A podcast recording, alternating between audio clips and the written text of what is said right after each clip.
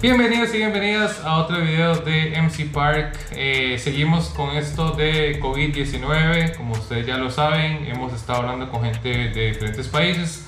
Y hoy vamos a hablar con una amiga que se encuentra en Guatemala. Ella es una muy amiga mía. Ella, eh, pues, además de que es una empresaria, eh, es una gran cosplayer y nos va a contar un poquito sobre la situación actual de Guatemala. Antes de entrar con el tema de Guatemala, eh, les quiero comentar que eh, hoy en Costa Rica tuvimos eh, un fallecido más por, por coronavirus o COVID-19. Ya eso se suma a cuatro lastimosas muertes y la edad de las personas que están contagiadas por esto ronda entre un año, o sea, desde un año hasta 87 años de edad. O sea, ahí un rango muy grande de edades y también quiero hablar un poquito sobre este tema y eh, específicamente de esto con mi amiga que se encuentra en Guatemala, que está en línea, así que vamos a invitarla. Hola, ¿cómo estás? Muy bien, muchas gracias. gracias, me encantaría que nos, eh, bueno, que te presentaras rápidamente. Eh, pues mucho gusto a todos, eh, un gusto compartir con ustedes. Yo soy Naomi Chali, como ya dijo Antonio, soy de Guatemala y pues acá compartiendo con todos nuestra experiencia durante esta pandemia. Muchas gracias Naomi. Eh, bueno, ahorita cuál es la situación actual, cuáles son los números de Guatemala. Pues mira, gracias a Dios, muchas personas han estado haciendo su lockdown, o sea, su cuarentena debidamente. Entonces, mira, hasta el día de hoy llevamos 180 personas contagiadas, 19 personas recuperadas y van dos fallecidos. Ok. Ah, perfecto. Dos fallecidos, sí, es una de las ventajas de lo que se ha visto tanto en Costa Rica como en Guatemala, que el número o el porcentaje de fallecidos ha sido relativamente baja comparado con otros países y eso quiere decir que eh, hay un buen control o hay una, pues, una buena acción por parte del gobierno. ¿Qué medidas preventivas se está tomando a nivel país, a nivel de gobierno? Como tú dices, eh, pues el gobierno, otra vez gracias a Dios, está haciendo muy bien su trabajo, ha hecho, bueno, nos han dado cuarentena por 15 días, los primeros días que, que pues desde el primer caso, ¿verdad? Entonces tomaron medidas y todo, entonces nos obligaron a todos, o sea, sin trabajo no se podía salir nada, nada, nada por 15 días. Y eh, si salías por X cosas, solo se podía una persona por familia. Y tenías que regresar antes de las 4 de la tarde, porque a las 4 de la tarde hacen toque de queda. Entonces, ya luego pasando los 15 días que todos estuvimos en cuarentena total, eh, ya empezaron muchas personas a salir a sus trabajos porque ya era necesario, ¿verdad? Entonces ya salían a sus trabajos, pero siempre nos dejaron la cuarentena que es a las 4 de la tarde. Entonces ya luego de, las 4 de la tarde ya nadie puede salir. Entonces, entonces después de las 4 de la tarde ninguna persona puede estar en, en la calle. Ninguna persona puede estar en la calle luego a las 4 y todos, todos, todos, todos debemos usar mascarillas. Eh, si son personas que tienen que trabajar a esas horas, eh, ¿puede hacerlo o del todo nadie está en la calle después de las 4 de la tarde? Nadie debe estar en la calle después de las 4 porque, o sea, últimamente, bueno, no últimamente, debes, como por algún día hay alguna persona afuera porque sí te dicen, pero, o sea, es aconsejable que no salgas pero la gente cuando le dicen ese tipo de cosas es como que, ah, bueno, o sea, que sí se puede salir, solo que no se debe. Y hay quienes obviamente no respetan esa regla, entonces lo que hizo el presidente fue que si estás en la calle luego a las 4 de la tarde, plus a eso, no estás usando una mascarilla, te ponen una multa que son más o menos mil dólares. ¿Cuánto es la multa? ¿10 dólares? Mil dólares. ¿A mil, mil dólares? O sí, sí, es que eso es algo muy importante que también quería tomar en cuenta. Por ejemplo, en el caso de Costa Rica eh, empezamos a hacer lo mismo, de hacer lo que es em, la restricción vehicular sanitaria, es lo que se conoce en este caso. Después de las 5 de la tarde, ningún vehículo puede andar afuera o transitar en la calle, a menos de que estás trabajando, o sea, digamos, por ah, motivos de trabajo, exacto, y andas un permiso de, eh, de la empresa, ¿verdad? Ya membretado, donde dice que estás trabajando de tal a tal hora y estás en tu hora laboral. Eso es una justificación que sí vale y con eso ya puedes estar afuera en la calle a estas horas. Pero eh, cuando se hizo esto al principio, como que las personas no lo tomaron en serio y los primeros, creo que la primera semana, o sea, de lunes a viernes, hubo casi como 1600 casos o 1600 personas multadas por faltarle el, bueno, o por irrespetar esta, este, este orden, ¿verdad? Que se hizo a nivel de gobierno. Eh, al principio la multa era muy, muy bajo, era alrededor de como unos 35 dólares más o menos. Entonces se vio la necesidad de que había que subir la multa a ver si acaso la gente lo respetaba y hacía caso. Entonces se subió como a 200 dólares y aún así la gente sale, aún así la gente no lo respeta, aún así siempre hay casos donde los agarran y también hay gente que como que aprovechan estos momentos y salen a festejar, salen a tomar, entonces ah, se ha, se ha visto casos donde han quintado, bueno, aquí, aquí básicamente es que te multan, te bajan las placas del vehículo y te quitan los puntos de la licencia. Esos son los tres, digamos, penalizaciones que recibes por faltar eh, eh, o por irrespetar esta condición que el gobierno está imponiendo. Pero eh, además de eso se ha visto casos donde hay personas que están en estado de, de borracho o están en estado de embriedad. ¿Cómo es? Embria... Embriedad. Embriedad, exacto, gracias. Donde la gente está en la calle eh, a esas horas que no debería transitar borrachos manejando. Entonces, no sé si algo así se ha visto también en el caso de Guatemala y en ese caso, ¿qué tipo de penalización recibiría la persona? Eh, hablando de las personas que aún así salen sabiendo este tipo de multas que van a ver, em, mira, en la semana pasada fue de que, es que en serio yo no sé, porque así como también hay cosas buenas, porque pues hay personas que realmente sí están haciendo su cuarentena como se debe, no salen, ni siquiera van al súper. Entonces, también del otro lado tenemos personas de que no les importa, son egoístas o no si son tal vez ignorantes y no sé, X razón. 500 personas fueron eh, que iban para, iban para Puerto, iban para diferentes puntos turísticos del país en esta Semana Santa que pasó.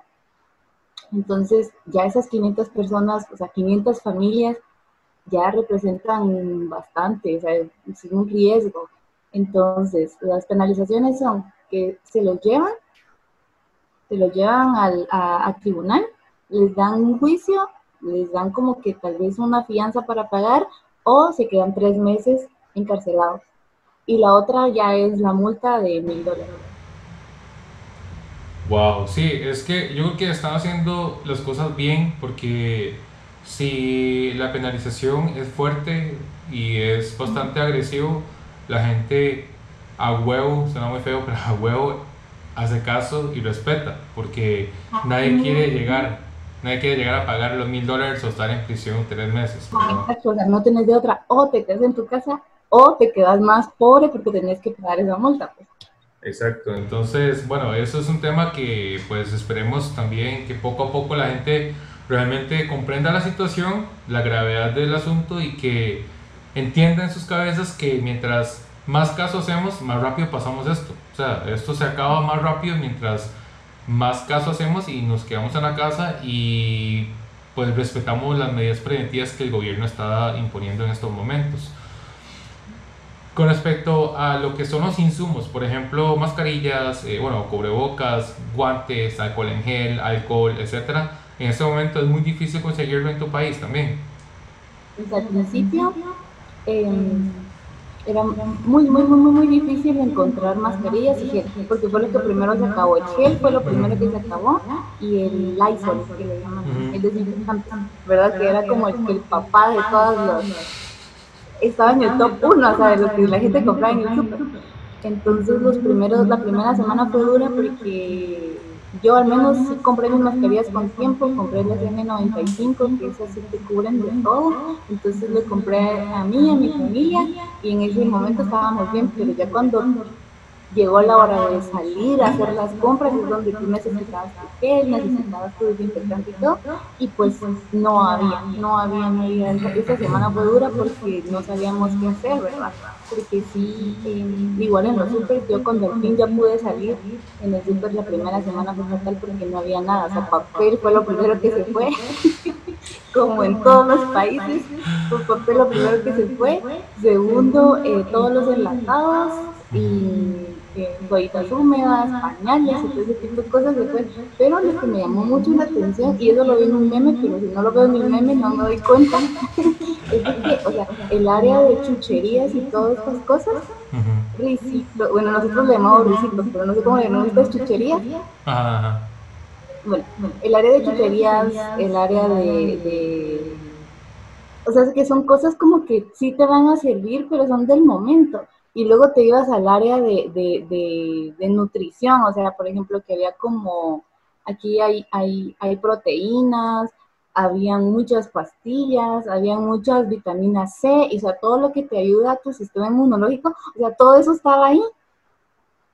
Y, nadie se lo llevaba, o sea, y, yo me acordé de ese meme porque dicen el área de las chucherías y el área de, la, de lo sano. bueno, entonces me di cuenta que el área de las chucherías y todas esas cosas estaba totalmente vacío. Es como que la gente se surtió de esas cosas y el área de los suplementos para la salud, o sea, que realmente te van a ayudar, estaba lleno, pues, o sea, y es como que, what? algo no está bien, o sea, la gente se preocupó mucho por otras cosas, incluso después de esa semana que todos los supers estuvieron súper agotados, eh, la gente empezó a devolver papel porque habían comprado demasiado. Entonces es como que bueno, o sea.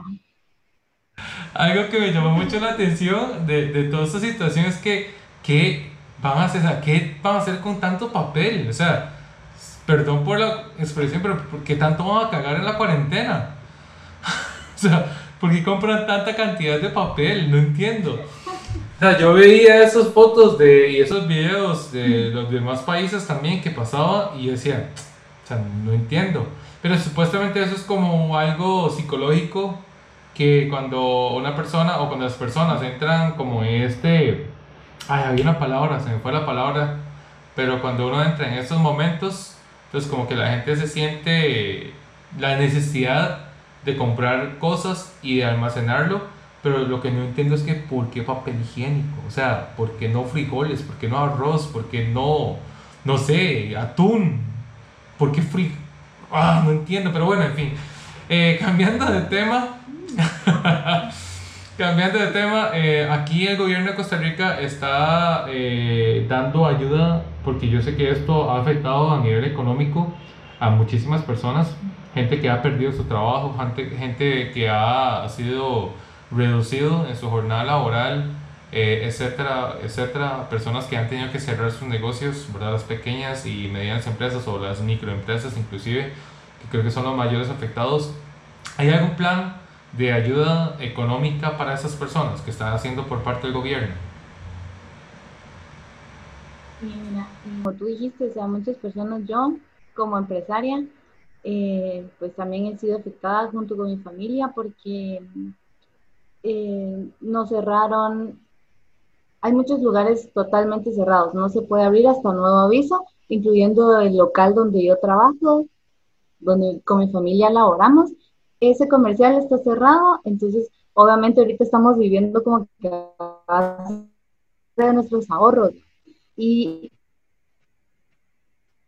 eso somos nosotros porque tenemos un poco de ahorro personas, pero hay personas que también no tienen, o sea, son personas que viven del día al día. Entonces, lo que está haciendo el gobierno ahora es de que van a dar una ayuda eh, por tres meses de mil quetzales cada mes, que sería más o menos como, ¿cuántos serían dólares?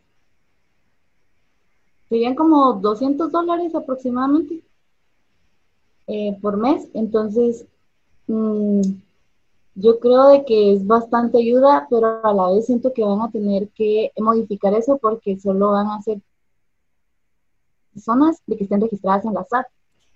Y hay personas que obviamente no, no están registradas en la SAT, pues o sea, eh, la cosa tributaria acá, donde se manejan todos los impuestos y todo ese tipo de cosas.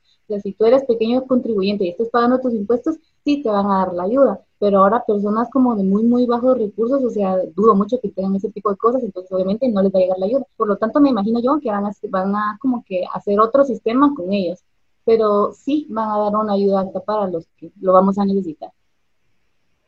Claro, y este, bueno, en el caso de nosotros lo llamamos eh, Fondo de Monetarización Laboral, si no me equivoco. Eh, este fondo, o bueno, para hacer el trámite, que para que las personas tengan esta ayuda, el trámite lo estamos haciendo en línea o, o tiene que ir a algún banco o algún ente gubernamental para hacer el trámite y solicitar este, esta ayuda, como lo están haciendo ya. Solo dieron la noticia de que sí va a haber una ayuda, pero no han dicho todavía cómo va a ser la mecánica. Entonces no te sabría decir porque todavía no nos han actualizado. Sí, sí, es algo muy reciente, es un tema que se ha tocado de hace muy poco tiempo. Sí, igual nosotros, creo que eh, fue hace varios días, fue hace menos de una semana que se habló de ese tema y que el gobierno eh, se dijo que iba a ayudar a las personas que eh, han sido afectados por el COVID-19. Em, en tema de la economía en general, bueno, sabemos que ha sido afectado de una manera pues, muy grande a las pequeñas y medianas empresas, pero por ejemplo a personas em, que trabajan en los hospitales, eh, bueno, doctores, a los médicos, a los enfermeros, eh, todavía se siguen laborando normalmente, supongo, porque ellos tienen que seguir atendiendo a los pacientes, ¿verdad? Normal. Eh, ha habido un, como un déficit o una escasez de personal eh, de salud en tu país, o equipos, insumos, no sé, máquinas de, de ventiladores. pues fíjate que no. De hecho, sí hay noticias de que más de algún doctor enfermó de coronavirus, pues que obviamente tiene bastante contacto con muchas personas. Em, pero de personal médico estamos bien, de, se han construido varios hospitales en diferentes eh, puntos del país para las personas que pueden ser infectadas, ¿verdad? Tanto como del interior del país como del exterior, pero fíjate que estamos muy, muy bien porque en los hospitales, al menos que están acá en la capital, eh, tienen bastantes respiradores, tienen bastantes camillas, también hay doctores, entonces, o sea, gracias a Dios por lo mismo, que no hay muchos enfermos, no hay muchos infectados, entonces los hospitales están bien, están bien de recursos también. Incluso la prueba del COVID la han puesto en varios hospitales, tanto públicos como privados, es gratuita. Yo me imagino que también en tu país, pero si es la prueba es gratuita, entonces es más fácil también detectar quién tiene y quién no, ¿verdad? Claro, sí, eh, que bueno saber eso porque hay países, eh, por ejemplo, como el caso de Nicaragua, eh, ellos mm, en este momento, según lo que yo escuché, es que para poder realizarte una prueba de COVID-19 tienes que ir a, tienes que ir a un hospital privado. O sea, es el único lugar que, que te lo pueden hacer y tienes que pagar por hacer el examen. Mm. Sí. Eh, bueno, yo creo que ya hemos tocado varios temas muy interesantes eh, acá con nuestra queridísima amiga eh, Naomi de Guatemala. Yo creo que ahorita es un momento de solidaridad donde personas que todavía tenemos el trabajo, todavía tenemos la posibilidad de obtener algún ingreso, podemos ayudar a las diferentes personas. Aquí se ha habido varios movimientos de, de comunidades ¿verdad? que están tratando como ayudar de una manera pues fuera de lo que el gobierno está haciendo para poder llegar a, pues, a más personas necesitadas porque realmente hay familias que antes de COVID-19, antes de toda esta pandemia, ya tenían una situación muy complicada que pues vivían, trabajaban un día y con eso comían día a día, ¿verdad? Y hoy día y en este momento ni siquiera pueden trabajar el día, así que vamos a tratar entre todos ayudarlos. Sé si también en Guatemala hay esos pequeños movimientos que poco a poco la gente se está uniendo para poder ayudar a los demás. Eh, sí, fíjate que hace poco eh, que me tocó salir justamente al súper porque ya es el único lugar al que salgo. eh, pasé enfrente de un lugar que me tocó mucho el corazón porque obviamente como tú dices, hay personas de que viven el día al día y, y, de verdad que ahora con todo esto es más complicado todavía. Entonces me sorprendió mucho ver cómo había un local y no es el único, hay varios, pero no, obviamente no es en todos lados, pero ese, como te digo, me tocó mucho el corazón porque decía, si usted no ha desayunado todavía, pase adelante por un atolito. Atolito le decimos acá nosotros a una bebida que es caliente, es como tipo café, pero es más espeso. Entonces, ay, no sé, fue como que bien lindo porque hay gente de verdad que sale muy tempranito a trabajar, los que todavía están trabajando, y como tú dices, también les han, acá han reducido sueldos, entonces es más complicado todavía comprarse, como quedarse algún gustito en la calle, entonces ver ese localito sí me llamó mucho la atención, eh, igual que otras personas aún acá en mi colonia, han hecho, eh, hay centros de acopio, entonces donde tú puedes ir a dejar una donación de lo que sea y ya eso se lo dan a las personas que lo necesitan. Sí, qué lindo. Algo que yo he visto aquí también que se ha estado haciendo y yo creo que se está expandiendo cada vez más, lo cual lo veo bastante positivo, es que hay supermercados que han puesto un espacio específicamente para las personas que han sido afectadas por el COVID-19 y hay un texto que dice, si tienes, dona y si te hace falta, toma.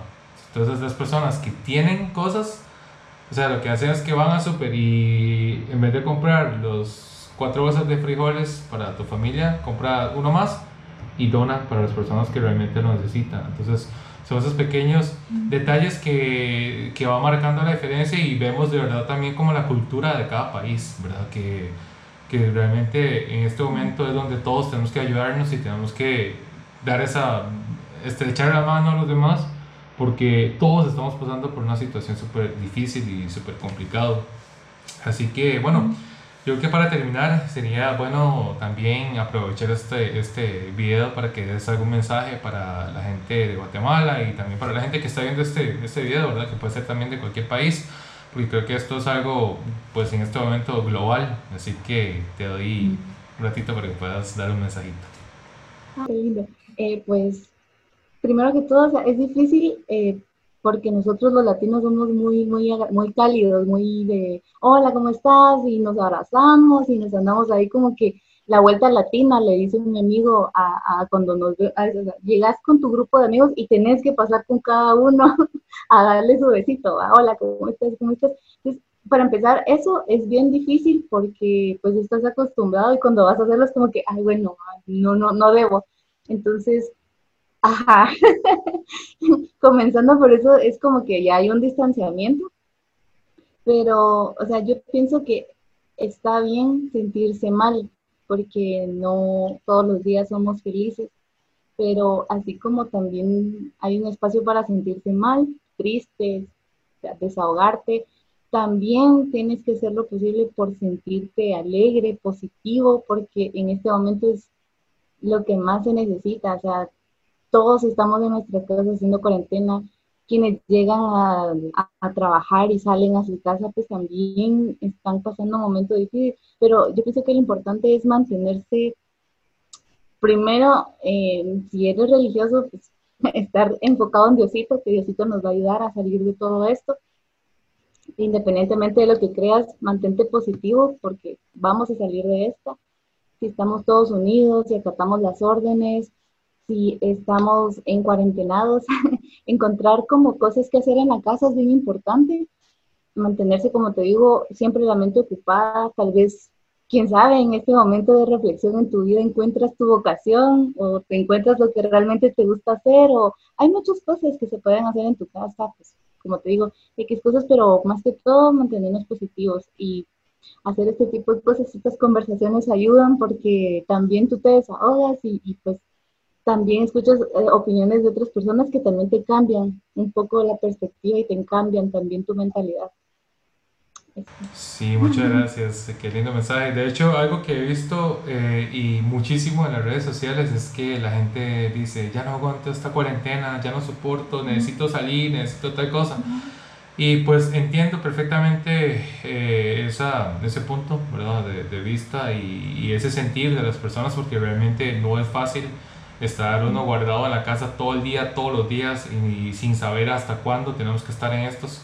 Pero como acabas de mencionar, creo que todo depende de cómo uno realmente eh, ve la situación y cómo lo quiere llevar a cabo. Porque tal vez para algunas personas eh, este momento puede ser una oportunidad muy buena como dijiste, para encontrar tu vocación o para, no sé, eh, para poder recuperar algunas relaciones familiares, porque estás con ellos 24/7 y tal vez antes no se hablaban y ahora es un buen momento, ¿verdad?, para poder recuperar eso. Eh, eh, no sé, para tener mejoras a nivel personal, ¿verdad? Tanto mental, físico, inclusive a nivel de educativo, ¿verdad? Si en algún momento quieres estudiar algo, nunca tuviste la oportunidad, ahora tienes todo el tiempo en el mundo para hacerlo desde la casa y también la ventaja es que ahorita eh, hay muchos lugares, por ejemplo, eh, instituciones o hay muchos, eh, a ver, inclusive hasta academias que brindan cursos de manera gratuita para que puedas aprovechar este tiempo de cuarentena y de una manera más productiva. Así que creo que todo depende de cómo nosotros queremos llevar a cabo esta cuarentena y cómo lo queremos eh, superar, porque es algo que realmente tenemos que trabajar todos juntos y pues acatar las órdenes, respetar y así podemos acortar este tiempo de cuarentena y ya volver a salir a hacer la vida pues cotidiana. Pero creo que también esto es una buena oportunidad de como valorar realmente las cosas importantes en nuestras vidas, como por ejemplo lo que es la familia, eh, los seres queridos de cada uno. Eh, gracias por este tiempo, ¿verdad? Ha sido muy ameno y ha sido muy bonito. Espero en otras ocasiones también poder tener la oportunidad de conocer un poquito más de lo que está pasando en, Guatemala. Eh, especialmente yo tengo muy buenos recuerdos de Guatemala. He estado eh, en tres ocasiones diferentes. De hecho, esta camisa es de Guatemala. sí, y, puedo preguntar porque muy acá. Y bueno, quería también mandar un gran saludo a todos los toda la gente de Guatemala, que los aprecio mucho, que los quiero mucho y que algún día volvamos a vernos. Y pues gracias, gracias por el tiempo, ¿verdad? Te agradezco muchísimo. Gracias a ti por todo, por este, como tú dices, momento ameno, eh, que bien es importante porque también así como nos la pasamos bien, también nos informamos y pues de paso nos saludamos, ¿cómo estás? Y, y, y pues como te digo, seguir positivos. Gracias. Chao, Nao. Ahí. Bueno gente, espero que les haya gustado este video, este episodio, esta edición especial de Guatemala. Como les decía, la idea es que vamos a traerles eh, esta historia o esta interacción con los, diferentes países. Eh, ya tenemos varias amistades, ya tenemos varios amigos que eh, estamos coordinando para poder crear eh, más contenido sobre eh, COVID-19 y lo que se está viviendo eh, día a día las personas en cada uno de los países respectivos.